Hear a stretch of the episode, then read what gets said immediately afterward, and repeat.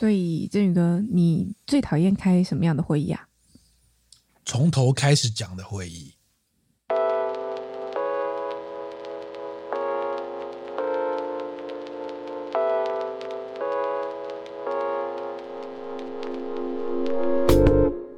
和你一起分享最美好的品饮时光，这里是喝吧葡萄酒。从头开始讲的会议，就是你说很啰嗦琐碎。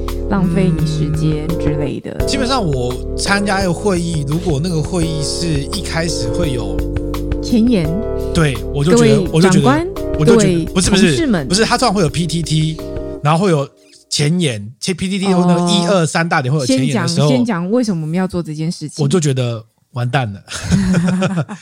然后再来就是，如果那个会议的简报明显是那个文稿贴上去的。就很多字那种，嗯、我会觉得完蛋了。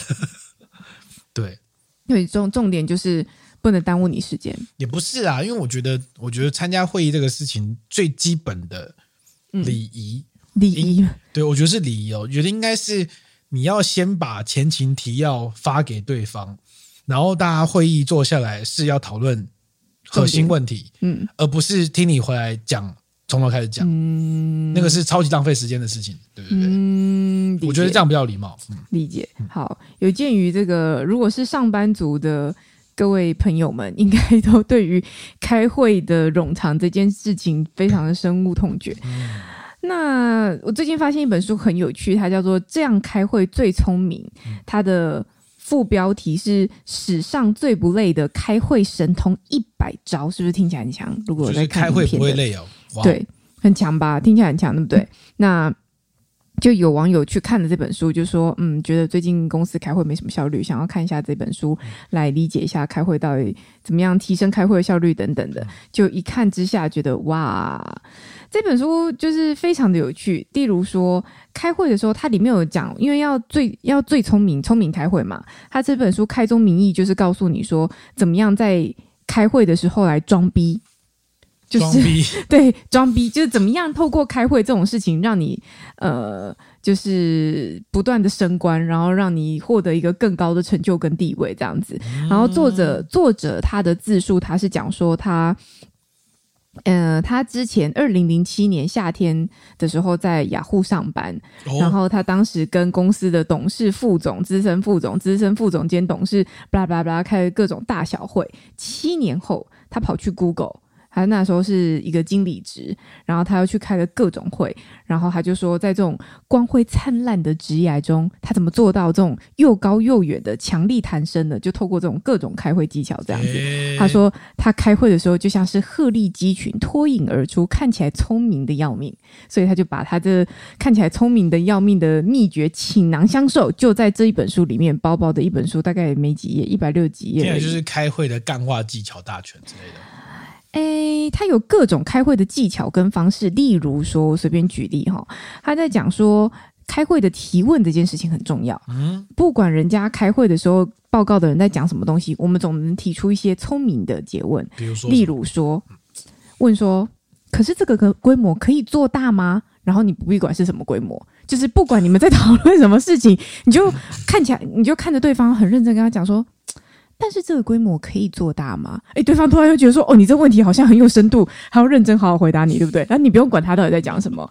还有，例如说，你要讲一些绝对不会被反驳的话，例如说像是什么，哦，针对这个问题，我们要聪明一点，或者是我们的重心要摆在最重要的事情上面，或者是我们必须做出最正确的选择，是不是看起来相当睿智？不都废话吗？是废话啊，但是就是它是一些不会被反驳反驳的话啊，是不是看起来就相当睿智？对方也不可能反驳你说哦，不不不，我们要做错的选择，不可能嘛，对不对？很有趣吧？然后还有我看一下，他有讲到一些，在笑什么？总有一种黑色幽默感。他、啊、然后哦，他有讲到说，还有你刚刚讲说，呃，规模能做大吗？这是一个提问。那如果用完了怎么办呢？你总还是要有一些你知道备用的问题嘛？例如说讨论程序问题。就是当大家就是在讨论，就在一个会议里面开始打转的时候，你就开始讲说，嗯、我想要确认一下这个程序对不对，然后这样子就会偏离原本开会的目的，然后大家就会开始在讨论说，诶，那所以正确的程序是什么？然后大家就会讨论正确程序当中，会觉得说，哇，你看起来就是一个相当目标导向。精明睿智的成员，这样立法委员哦，哎、欸，对对对对对，我看到这页的时候也想到说程序问题，对，看到程序问题，程序问题，对，程序问题，最喜欢讨论程序问题，这样子感觉上好像很有主导性。然后呢，例如说刚刚有讲到那个，你说开会前应该要大家先知道他的前情提要嘛，对不对？嗯嗯那怎么样在开会的结束后有一个完美的 ending 呢？就是当这个会已经接近尾声的时候，他可以怎么样？他就说，呃，你可以先跳出来问大家说，我们是不是各方面都考虑到了？然后跟大家讲说，没关系，其实我内心还有一些想法，不过我们再用 email 来沟通吧。诶，为什么？意思就是说，你要另外。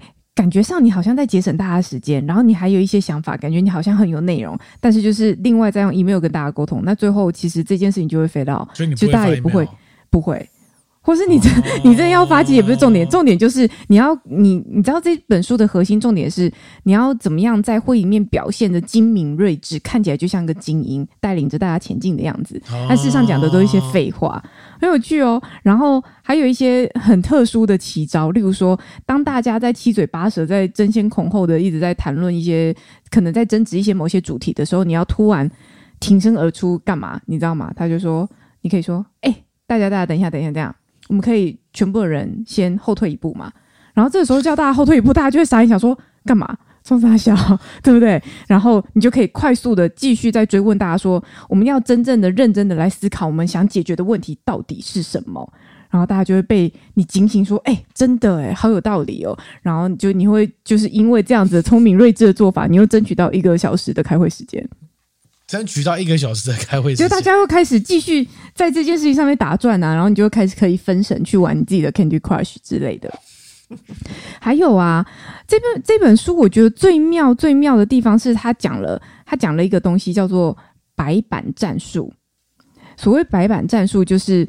嗯、呃，我不知道大家是是不是很习惯，就开会的时候会使用白板，然后在白板上面会写下各种的，例如说我们的目标是什么啊，我们期望达成的方向是什么啊，写上各种大的各种大字标语，或者是画很多的图形。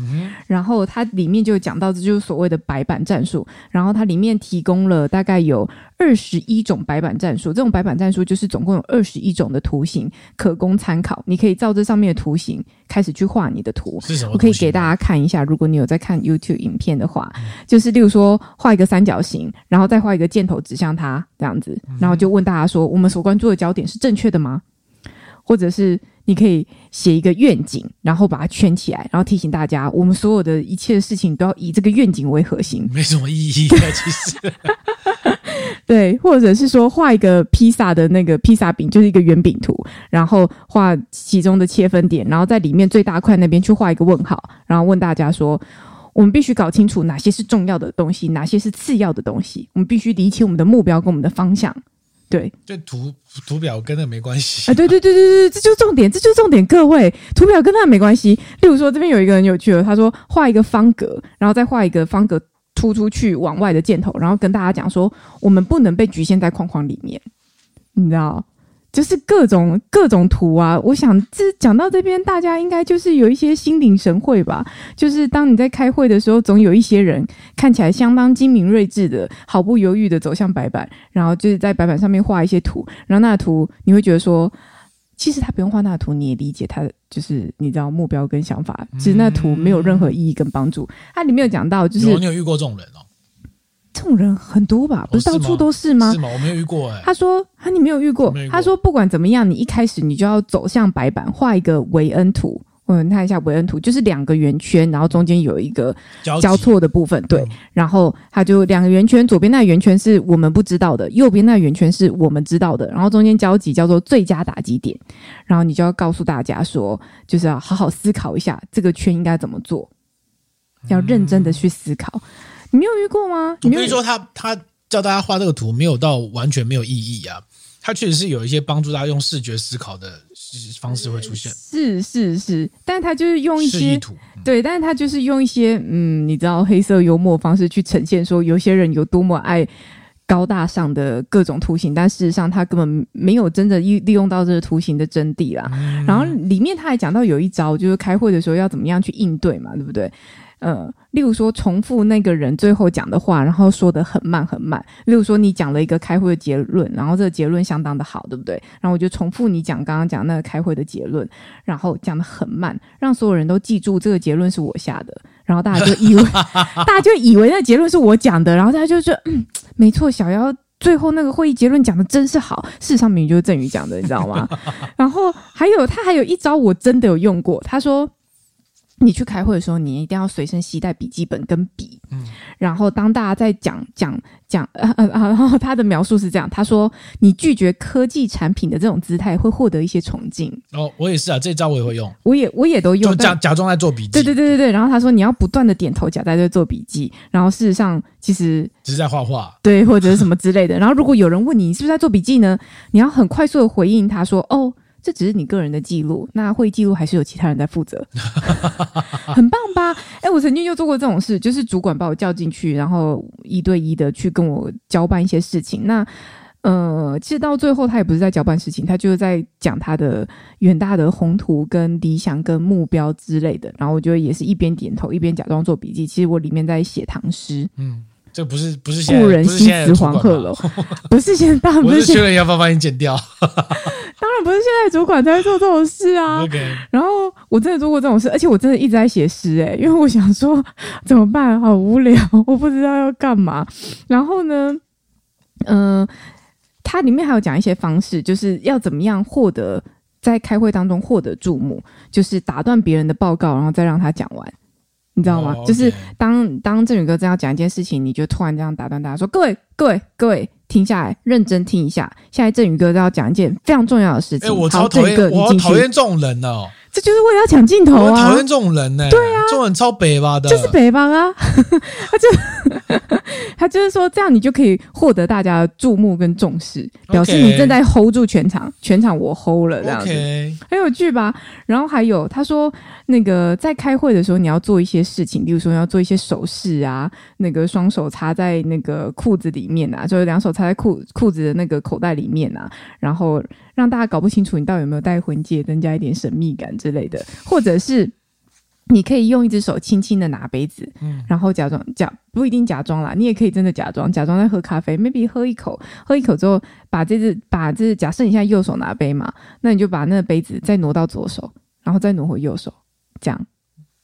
就是装逼呀，你懂吗？这就跟很多人很爱在路上买一杯咖啡，然后边走边喝，看起来很 chill 的一样的的意思是一样的。我听起来这个比较像是他的职场观察笔记，诶，比较像是他在这些公司看到这些人就的开会的样子，竟然都是用这种很 很各种 gay 掰无意义的方式，然后把它用个黑色幽默的方式把它。写写出来，对啊，或者是他有讲到说，当开会你呃会议结束之后啊，你要发送 email，你可能要表达一些感谢，那你一定要用手机发送的签名档来发送 mail。为什么？你知道为什么吗？因为表示你好像一直都很忙的样子，都是你那个 mail 的最后都是 from my iPhone 什么之类的，感觉你四处在移动，有没有？你就是这个一秒几十万上下这样子。OK。很有趣啊，所以这本书就是短短的大概一百，对啊，就刚刚讲一百六十几页，然后里面是有蛮多这种图像化的内容，但是他就用一些反讽的方式去告诉你说，这开会这件事情，呃，浪费不能说浪费，应该说有一些人开会这些方式到底有多荒谬，这样，例如说，呃，开会要边走边谈啊，他就说把就是。跟大家讲说，嗯，你习惯走路边走路边聊天，这样会让你的思绪很澄清，这样子就跟那个贾伯斯一样之类的，就是你有各种的装逼的方式。然后我这本书我大概花了。应该一下就看完了吧？对，可能不到半小时，可能可能几十分钟就看完了，但是很有趣啊！就是年度最有趣的书，对我来说，就是今年看到最有趣的书，所以蛮蛮推荐大家可以，就是如果你对开会这件事情相当的心烦，然后觉得开会一想到开会就肚子痛，觉得很不舒服的话，也许这本书可以娱乐到你这样子。嗯，推荐给大家，真的给大家。嗯，不过我我这觉得我近年对于开会这件事情，好像真的耐受度比较低耶。嘿，特别无法忍受这种，就是在开会当中讲跟我现在要做的事情没有关的内容。嗯嗯嗯嗯嗯，对啊，你们你们那个办公室上班族有类似的问题吗？上班族一定会有这样的状况啊，尤其是我觉得上班族开会就是一个很耗费心神的事情。幸好万幸，就是我目前的职务上来说，我极少开会，我真的极少极少开会。为什么？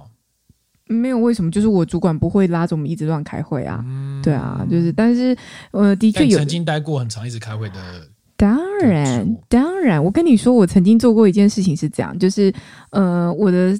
顶头最顶头上司大老板，他们叫我们交办一个任务，叫我们做一个刊物。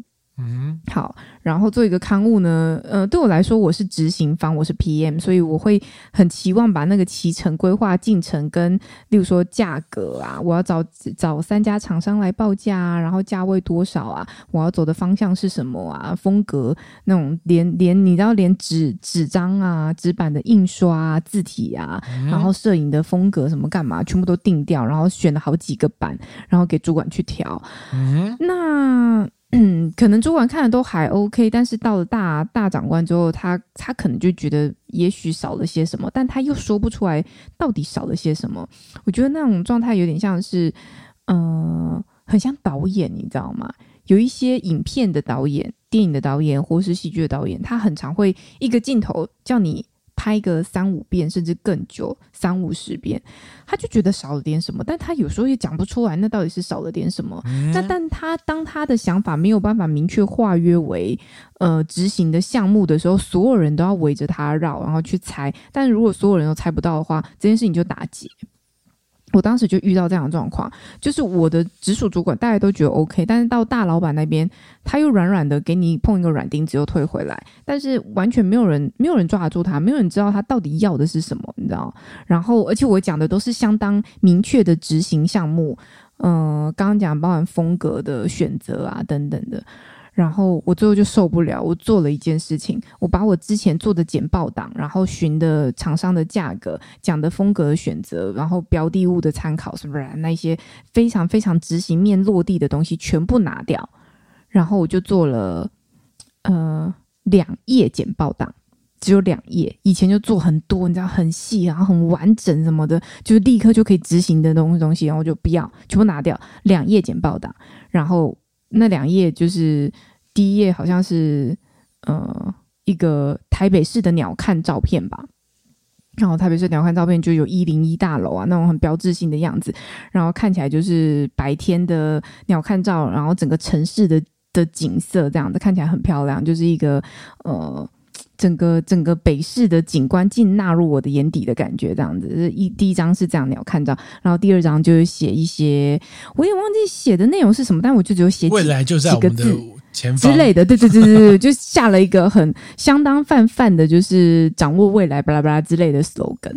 然后呢，你知道，因为这样的简报毫无内容嘛，然后就过了。所以你就会讲，就是毫无内容，所以我也不用再跟你讲执行落地的是什么，你知道吗？我就直接。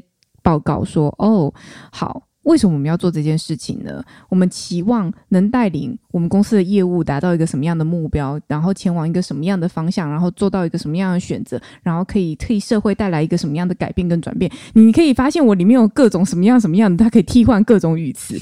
这种模组啊，我可以一生一百个给你，然后替换各种项目都都通，你知道吗？”他从他可能从不同的产业跳出去都都可以，然后就是这种干话跟废话，然后我就是采用贾伯斯的方式，走动式的在沟通跟聊天。我真的是走动式，我就是拿着一个简报笔，然后这样走来走去，在他们这群这群主管会议当中这样走来走去，然后就跟他讲我们的愿景是什么这样子，然后切到下一页啊，最后下一个很棒的 slogan 讲完，哇，大老板。只差没有站起来给我鼓掌，你知道吗？他说：“哇，很棒！我觉得真的讲的很棒，就是怎么样怎么样这样子。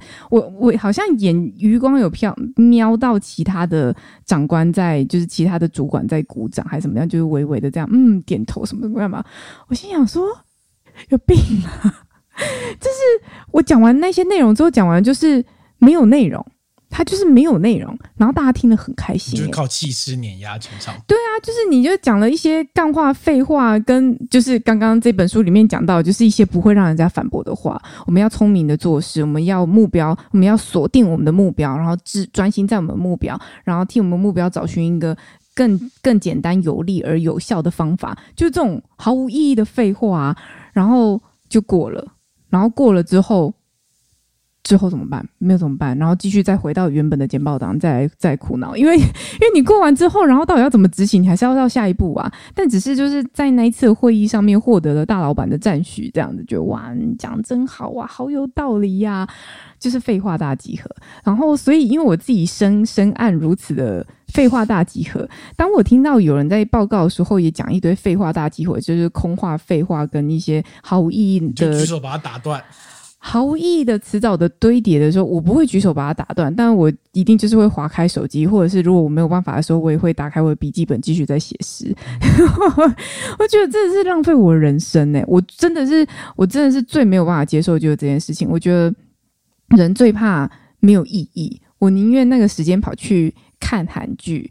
就是，或者是跑去吃东西，你都不要叫我听一些我已经知道的事情，就是浪费所有人的生命这样子。而且我觉得这样还蛮不可饶恕的。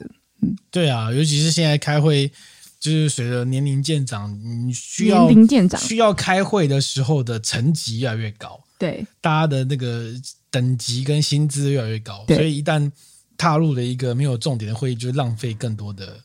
GDP，对，这也蛮务实的。啊、而且我还我会对这样的事情相当相当相当的不耐。哎，就当这人在讲的时候，我讲说哇，跟我讲这个啊，五年前我十年前就知道，然后我就觉得很无聊，然后我会相当不耐烦。我没有我没有办法，嗯、呃，我只能一直低着头，就是就是对对。但如果你真的突然 cue 我，我可能会。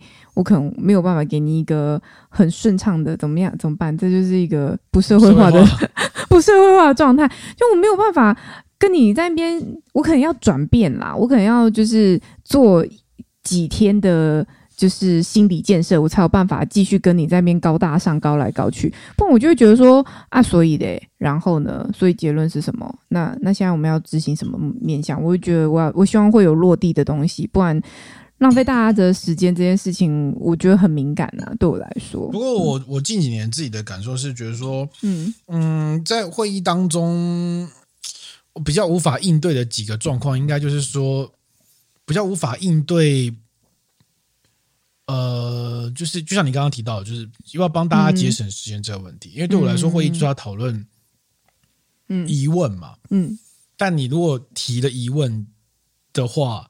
就很有可能耽误所有人的时间，好，这个是第一个。然后第二个就是对于那种会议当中的这种眉来眼去，眉来眼去是什么？踢脚啊，叫你讲话或叫你不要讲话，或是一些暗示怎么样？这个我觉得处理上比较麻烦一点。你有遇到有人踢你的脚叫你讲话，还是不要讲话？因为大家都坐很远，因为现在疫情大家都坐很远，这个踢不到。对啊，就是。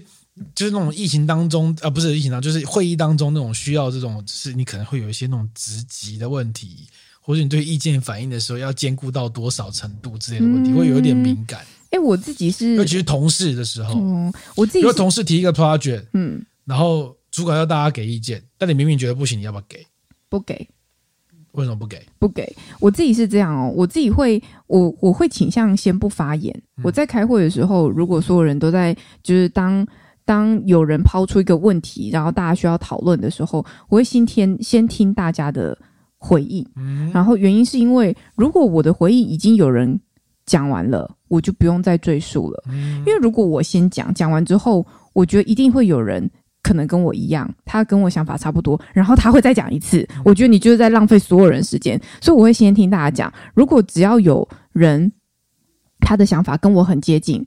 然后我就觉得我不需要讲，因为已经有人带我发声。那如果还是有人 cue 我说，哎，那小欧你的想法是怎么样？我就会说，哦，我的想法跟刚刚那个谁谁谁差不多。我觉得大家差不多就是这样。我觉得这就节省大家时间。如果大家都不讲，然后如果大家都不讲的时候，我就会适时的推进啊。我就会想办法来引导这件事情适时的推进。我会想说，那这现在这个人提出这个问题，他是真的想要解决什么问题，还是他只是想要获得什么什么东西？那我就给他一个什么什么东西，然后这一关就这样赶快过去。反正对我而言，就是开会就两个重点：第一个重点就是真的要解决问题；第二个重点就是呃陪长官聊天。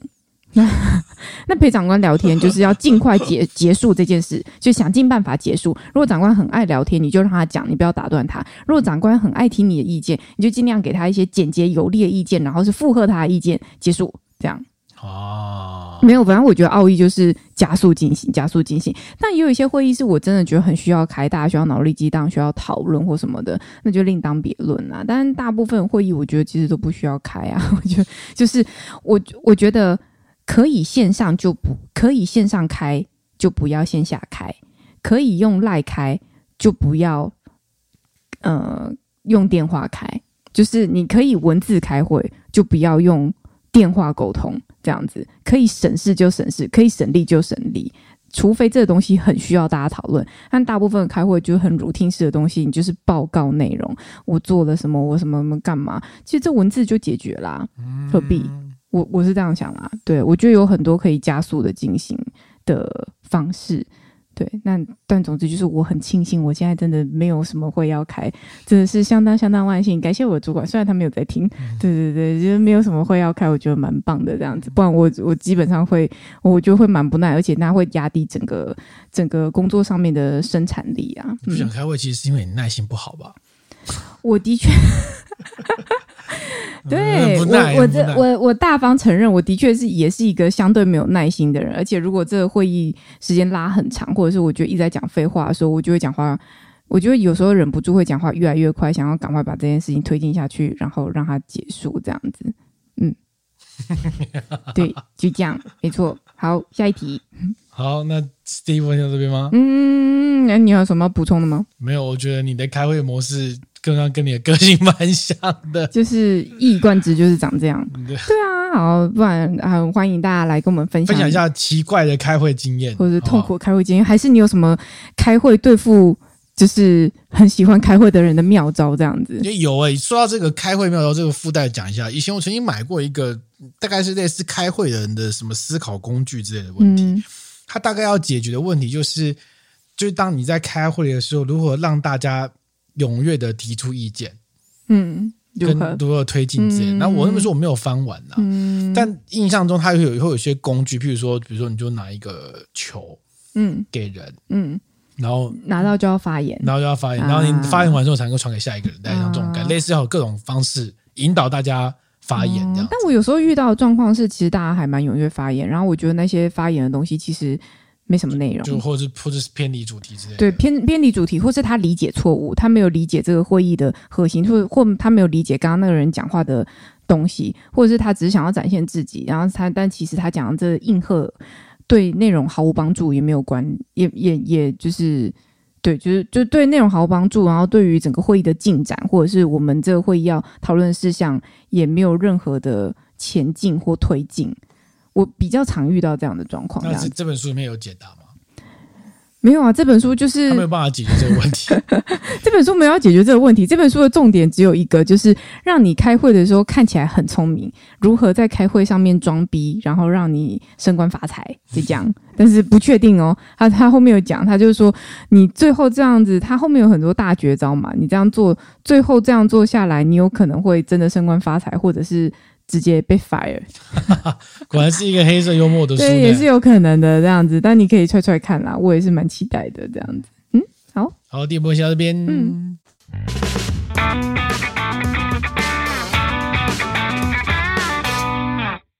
如果今天有一个人要来跟你讲说，这个你你现在在用的这个名字不能用了，嗯，如何？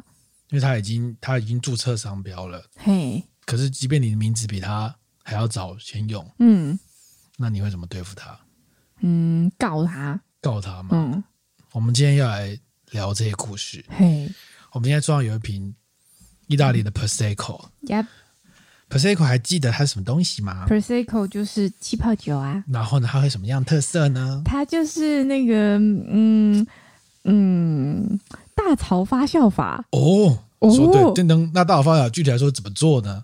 就是它有别于传统法的酿造方式。哇，我是不是掌握了开会的真谛？开会的真谛，我们要确保我们现在问在问题在范围内。我们是是是，我们问问啊，跟大家聊。今天我觉得你的回答相当的睿智。OK，接下来跟大家聊一个有关于 Prosecco 的故事。嗯，我忘忘忘记我们先前有聊过 Prosecco 吗？应该有吧。我觉得我们已经把 很很多数主流的酒款都聊过了。Prosecco 基本上就是一款气泡酒嘛。那一般在葡萄酒界，气泡酒大概有五种酿造方式嘛。嗯哼，对啊，就是第一个最常见就是香槟嘛，传统法。对，大概就是要它特色就是会跟很多酵母去。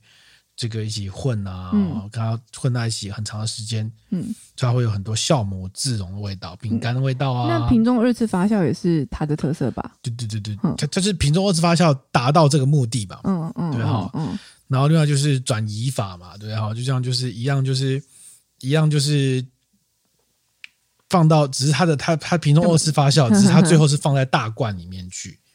哦，因为有大瓶装的那个香槟没办法这样做嘛，嗯，然后再来就是大槽发酵法，就是我们今天提到这个 Prosecco，它基本上就是它是在那个发酵槽密封罐里面做二次发酵，但它没有跟酵母泡在一起，嗯，所以它会有更多的果香味道为主的东西，嗯，嗯，好，那另外两个就不用再讲了。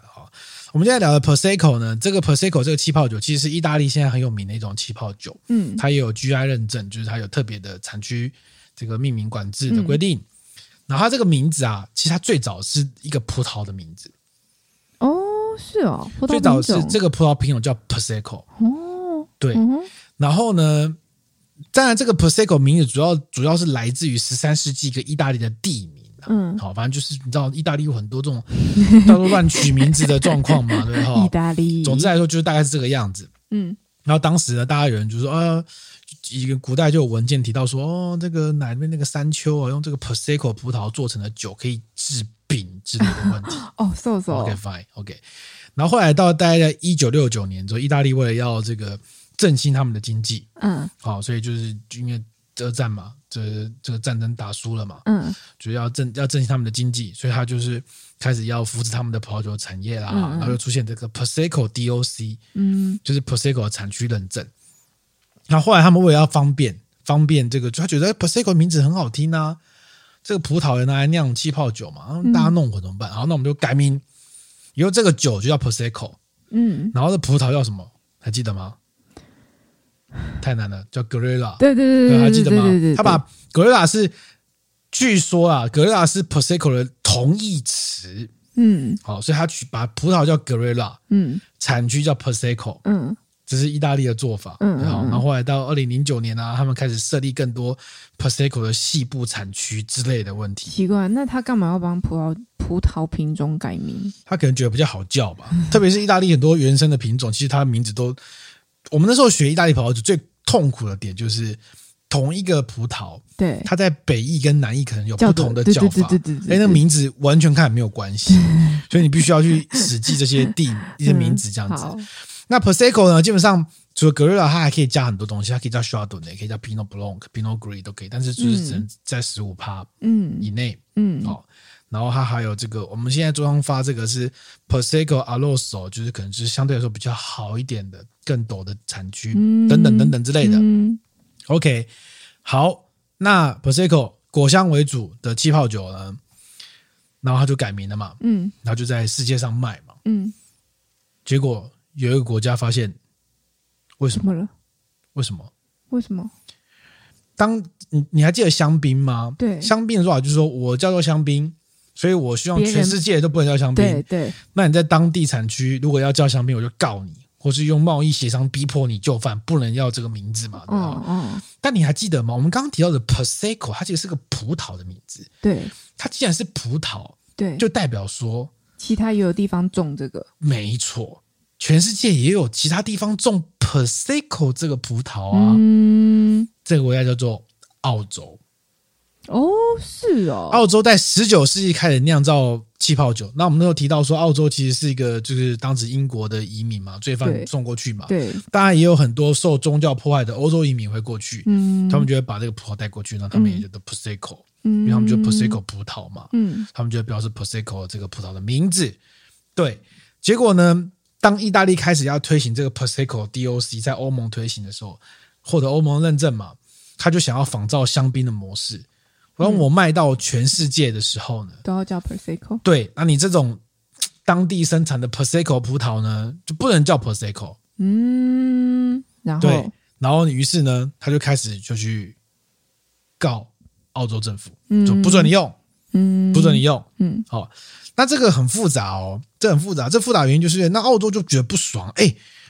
我我那我我我十九世纪就开始在种了耶！我开始用这个葡萄在酿气泡酒，而且澳洲确实，你现在上网搜寻澳洲 Prosecco，嘿，是是有蛮多葡萄葡萄的哦。是哦。目前在澳洲的用 Prosecco 来酿造呃葡萄酒或气泡酒，嗯，大概有十一个地区，嗯，名不大了，大概一百二十公顷，嗯嗯嗯，对对。但他澳洲政府就说，哎，那你不合理啊！在两千零九年的时候。两千零九年，欧盟承呃承认意大利有 Prosecco DOCG DOC 的这个这个产区命名标志的时候，我们早就在用这个葡萄了。嗯，那你怎么可以说你自己改个名字，然后就禁止我用？嗯，不合理嘛，对不对？嗯、然后就持续在抗争当中。然后这就很有趣，就是这个意意大利说啊，你意意大澳澳洲久攻不下嘛，嗯，那我就把我的 Prosecco 卖到中卖到中国去，嗯，那我在中国要注册。那他说他中国注册的话，那澳洲的 Prosecco 葡萄酒就不能在中国叫 Prosecco 了。哦，所以他就是把其他国家都先注册起来。我要封杀你啊！嗯、对哈，对哈。但是我们中国呢也没有那么笨。嘿，中国就说啊，这领导一打击啊，我我现在如果允许意大利注册成功，那我是不是就得罪澳洲了？啊，这个你们反正他们也跟澳洲不好啊。你们是不是自己去打一架就好了？我不要涉入你们的这个复杂的问题。嘿。但是这个事情就发生了改变，怎么改变？你还记得吗？这个中澳这个交恶的问题，对，对。他们交恶的问题，其实最主要关键是澳洲在这个这两年呼吁说，这个这个中国要对这个武汉肺炎的源头要进行调查，哦，对对对对，然后中国就北送嘛，他不是提高这个关税，对他增提高了百分之两百两百。的关税嘛，然后他也顺势的批准。意大利 Prosecco 在中国的注册。